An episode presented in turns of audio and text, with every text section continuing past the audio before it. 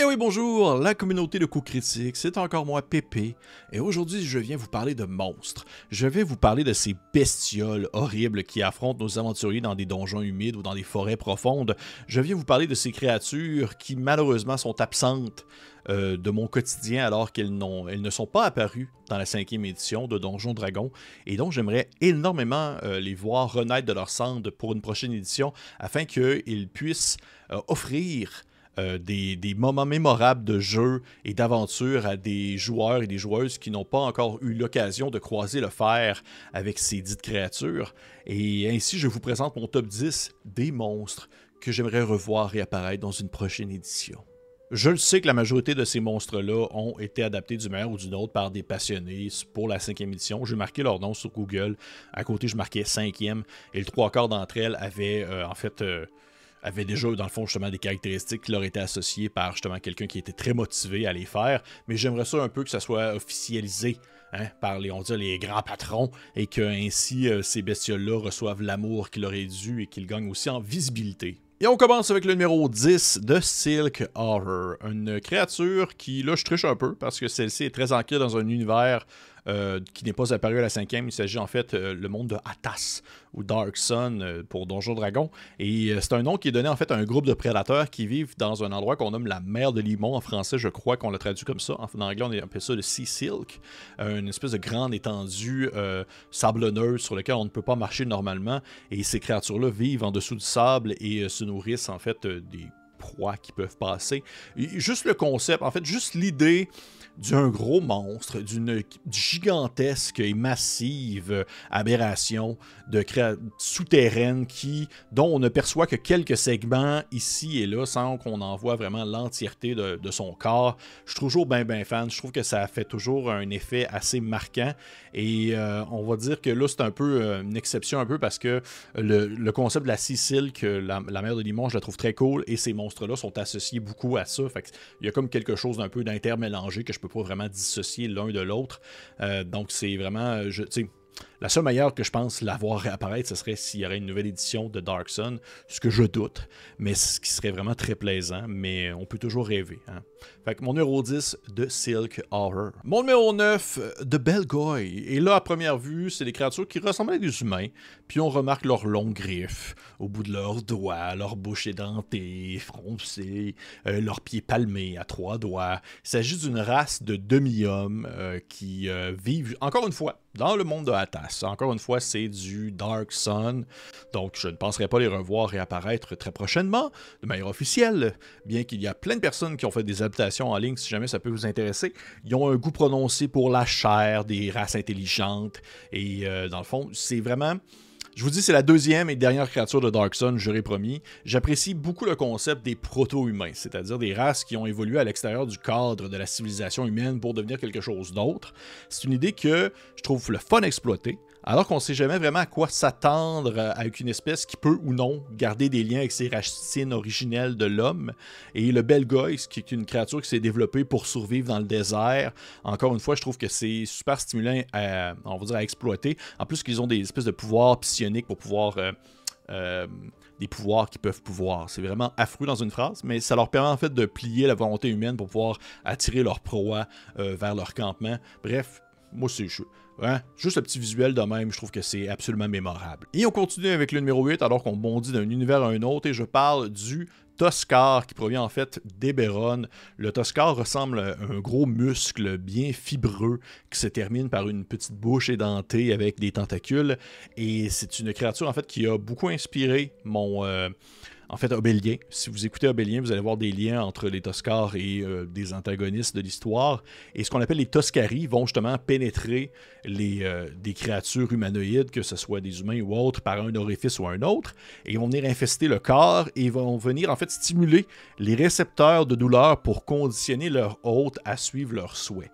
Et ça, je trouve ça vraiment cool comme concept parce que ça fait en sorte que la personne qui est euh, contaminée, la personne qui est infestée, est encore consciente de son, de son environnement, est encore consciente de ce qui l'entoure, mais la douleur l'oblige à euh, poser des gestes qu'elle ne veut pas.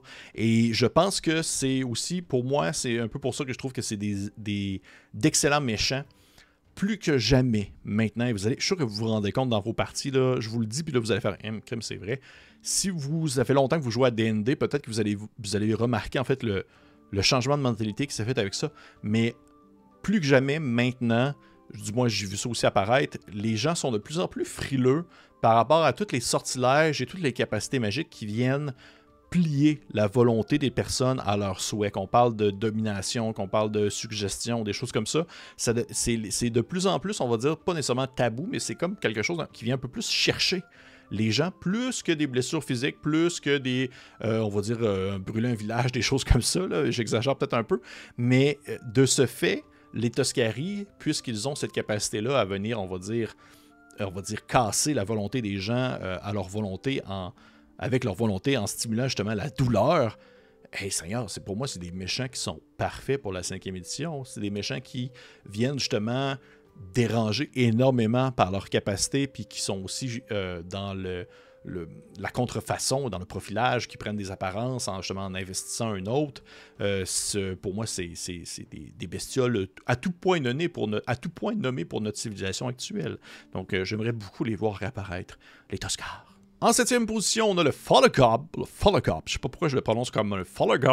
C'est c'est un gros scarabée. Gros scarabée vert euh, qui, je crois, est apparu dans le livre d'Épition à la 3.5, il me semble, si je ne me trompe pas. Et que c'est une, créature qui pouvait sentir des cristaux jusqu'à 90 pieds. Et une fois qu'il l'avait senti, ben, il lâchait pas. Puis une fois qu'il tombait sur le cristal, ben, il le liquéfiait. Et euh, un peu à la manière d'un Ross Monster, qui est une créature indétrônable de Donjon Dragon et qui se nourrit des métaux, le Follogob va se nourrir des cristaux. Et euh, en fait, tout simplement l'idée d'une créature qui peut détruire les possessions des joueurs et ainsi créer des tensions entre eux alors qu'ils viennent de perdre potentiellement des milliers de dollars de matériaux. Euh, pour moi, c'est un win-win. Et c'est au final, c'est juste un, un, petit bonbon, ce petit monstre-là. En plus, il est cute. Checkez-le comment il est cute. En sixième position, on a dit Entomb, ou euh, les entombés, ou ceux qui ont été mis en tombe. Ce sont des morts vivants qui ont été préservés en étant enfermés dans des coquilles de glace, mais toujours capables de bouger puis de tuer des, aventuriers. Et juste l'idée d'un zombie dans un mech warrior constitué de glace, je trouve que c'est vraiment badass comme idée. Et je trouvais ça super intéressant euh, lorsque je l'avais lu. Il me semble, je me trompe pas, c'était dans Frostburn pour la 3, pour la 3.5, euh, ce monstre-là. Je me trompe tout le temps les livres, lesquels qui étaient dans lesquels. Et ça avait des attaques originales, en fait, pour euh, un mort-vivant, puis une CA qui était en haut, à côté au, plafond parce que c'était pas touchable. C'était impossible à, atteindre ce monstre-là. Et souvent, les créatures zombies, je trouve que ça ça finit par revenir un peu au même, même quand tu leur donnes différentes variantes ou différentes saveurs. C'est tout le temps comme Ah, t'es paralysé, ou Ah, tu perds des caractéristiques, ou Ah, des dommages nécrotiques. Mais là, il y avait quelque chose d'autre. Il y avait une petite, euh, une petite saveur bien congelée, là, bien Mr. Freeze que je trouvais intéressante à venir euh, utiliser. Puis euh, juste, je trouvais ça, c'est tout. Je trouvais ça chouette. Pas, ça révolutionne pas le genre, mais c'était juste cool, sans faire de jeu de mots. En cinquième position, nous avons le Spellweaver, aussi connu sous le nom des Weaver, une race d'humanoïdes très intelligente qui venait auparavant d'un autre plan matériel. Ils avaient construit une gigantesque civilisation super avancée qui finalement s'est effondrée sur elle-même de manière quasi instantanée sans qu'on sache pourquoi. S'il y a des, des de l'or donjon dragonesque dans les commentaires, sentez-vous à l'aise de le dire si vous le savez, parce que moi je le sais pas. Mais ce qui m'a beaucoup marqué de ces bestioles-là, eh c'était leur allure très aliénesque une espèce de grande créature filiforme aux grands yeux avec six bras qui leur permettaient de lancer six sortilèges en même temps parce que oui, c'était des, des grands connaisseurs de l'art arcanique. Ils maîtrisaient les sorts comme personne et chaque euh, sorcier avait sur lui un genre de, de disque chromatique qu'il gardait en permanence et qui était un peu une extension de lui-même et qu'il utilisait en fait pour pouvoir justement faire ses sortilèges. Et c'était indestructible, mais si quelqu'un d'autre prenait un disque, eh bien celui-ci explosait simplement. Et ils avaient une, certaine moquerie envers la magie divine en se croyant eux-mêmes plus vieux que les dieux eux-mêmes. Et bref, c'était pour vrai juste, visuellement, ça flashait. Le concept était cool. Euh, du moins à l'époque, je trouvais ça vraiment super original quand j'étais vraiment plus jeune bambin. Ils sont apparus à la 3, à la 4e édition également aussi. Je pense qu'ils datent encore plus vieux que ça, mais je suis vraiment pas sûr. Il faudrait que je vérifie.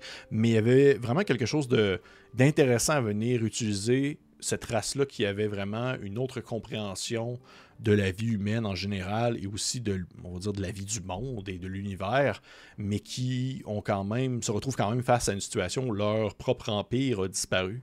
Euh, c'était, non, très cool pour vrai. J'aimerais ça les revoir. Euh, j'aimerais ça les revoir. Je pense qu'on pourrait les revoir euh, réapparaître, Spelljammer ou Planescape peut-être. Ça serait vraiment, vraiment chouette. Et on continue avec le numéro 4, Color of the Deep, des créatures qui sont apparues dans Storm Rack originalement, un livre pour la 3 3.5, je m'en rappelle jamais. Et ça ressemble à une grosse tache d'encre noire, qui une horrible masse tentaculaire qui ondule et bouillonne dans l'eau. Et en fait, tout ça, c'est très personnel. Pour vrai, ça, c'est le genre d'idées qui me, qui me viennent me popper dans l'esprit et que, je, au final, ça me touche que moi. J'ai une très grande phobie euh, des fonds marins. J'ai une phobie de l'eau, euh, de, l'eau noire, ce qu'on ne voit pas en dessous de nos pieds quand on se baigne dans un lac. J'ai une phobie des requins. Et euh, bref, Color of the Deep, c'est un peu, c'est un peu ça en fait. C'est dans les profondeurs, dans les endroits sombres de l'océan, il y a des choses étranges qui viennent se reposer, des cadavres, des restes de magie, même de la lumière elle-même qui vient se faire consumer par l'obscurité ambiante. Et ça arrive qu'il y ait une espèce de malveillance ainsi qui se développe et poussée par la pourriture des choses et vers le haut et poussée par une fin horrible. Cette chose finit par comme se détacher, euh, on va dire, de l'obscurité des profondeurs pour remonter à la surface et tenter d'avaler des créatures ou des pauvres marins qui ne s'attendent pas à se faire vraiment attaquer par une tache d'encre d'eau noire.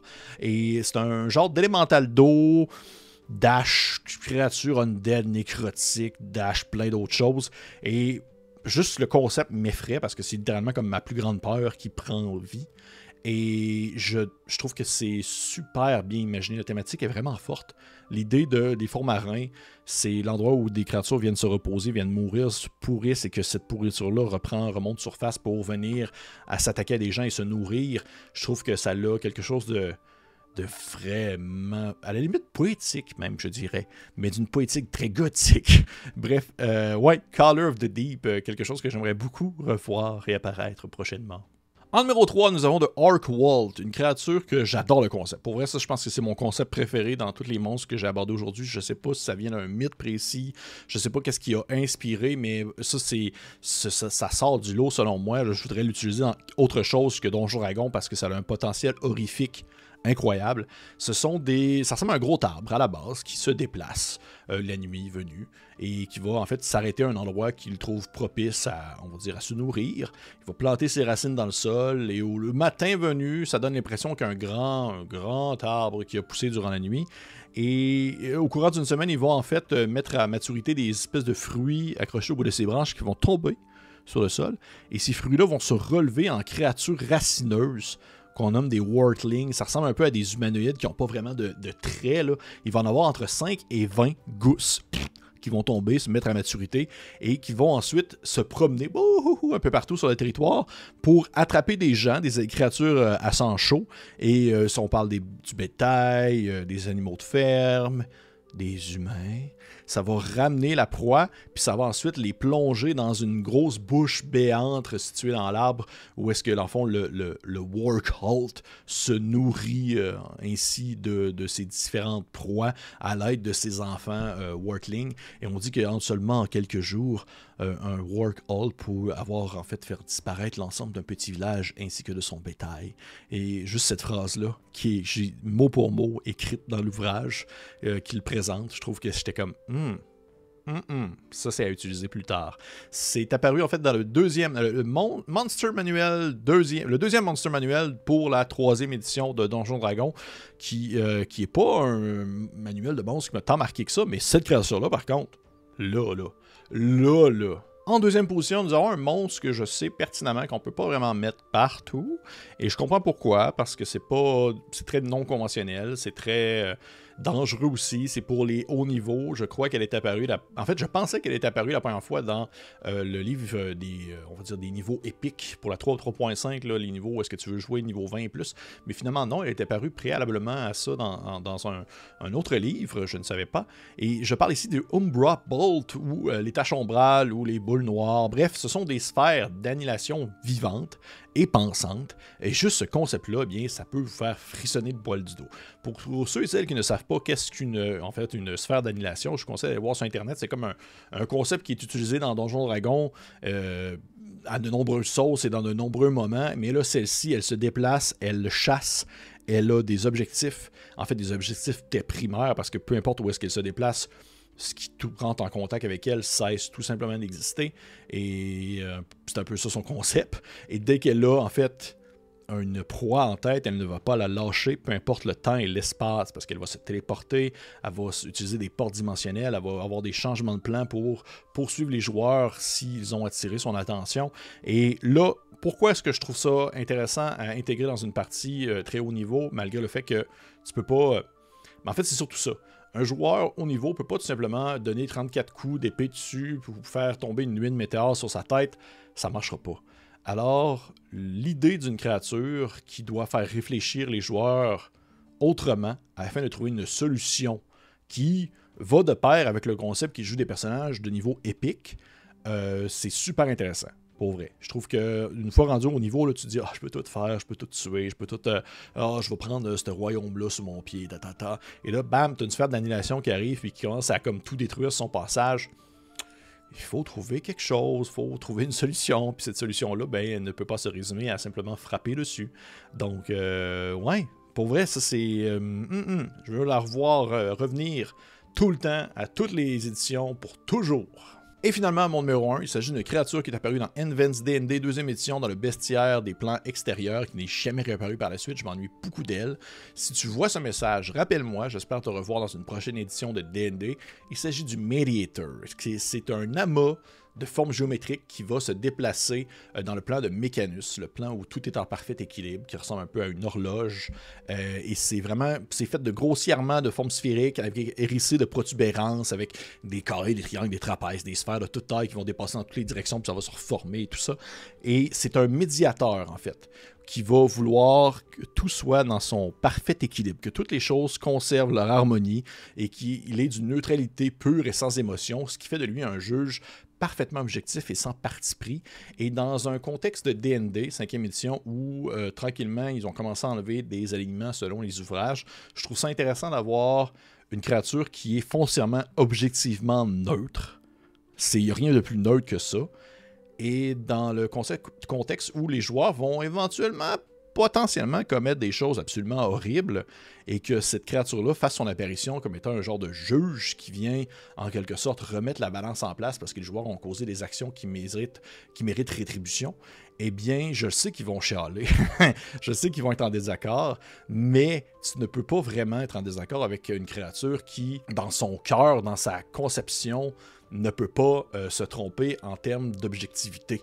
Et là, tout le monde va faire l'objectivité, ça n'existe pas vraiment. Oui, mais tu sais, ah, il est tatati tatata. Mais c'est pas. Je m'en fous. Tout simplement, moi, je trouve ça cool. Je trouve que c'est intéressant à exploiter. Je trouve ça intéressant à mettre dans une partie parce que c'est là où est-ce qu'on peut voir si les joueurs prennent une tangente plus bonne ou mauvaise selon la situation et que euh, c'est possible qu'ils peut-être vont se retourner un peu sur leurs propres agissements afin de comprendre, OK, guys, on a vraiment ce qu'on a fait, c'était mal, ou c'est mal, puis là, il y a une force euh, cosmique qui provient du plan de Mécanus qui ressemble à un gros carré volant qui va venir nous attaquer. Euh, moi, pour moi, c'est, d'une une, c'est d'une belle utilité. Je trouve que ça permet vraiment de venir fusionner, on va dire, le concept d'un monstre avec le concept du roleplay et de les agissements en jeu dans l'univers dans lequel les joueurs évoluent. ça se met ensemble, puis on a le médiateur que je, voudrais comme utiliser dans différentes situations, peut-être le sortir de Mécanus, puis justement pour pouvoir l'intégrer dans le concept d'une neutralité, peut-être qu'il a été transporté par un mage, peu importe, et qu'il s'occupe d'une zone neutre dans le plan matériel. Bref, il y a tellement de choses à faire avec ça, puis pour vrai, moi j'aime ça, j'aime ça ce genre de bestiole là. En plus, ça ressemble à rien, c'est lettre, ça ressemble à rien, c'est même pas comme une belle personne, c'est pas un beau monstre, c'est juste une forme avec plein de, plein de formes. Une forme avec plein de formes, ça se dit si bien. Et c'est ce qui conclut ce top 10 des créatures que j'aimerais voir réapparaître dans la prochaine édition de D&D. Je n'ai pas parlé du dévoreur de pensée pour la simple et bonne raison que son design visuel me donne le goût de me crever les yeux. Mais outre ça, j'espère que vous avez apprécié cette vidéo. Je vous encourage de liker, partager, commenter. Si jamais vous, vous avez des créatures incontournables que vous aimeriez voir réapparaître, mettez-le dans les commentaires. Si vous avez des ressources à me, à me donner pour des personnes qui ont pimpé des monstres au goût du jour aussi, je serais curieux de le savoir. Et pour les autres, on se dit à la prochaine fois.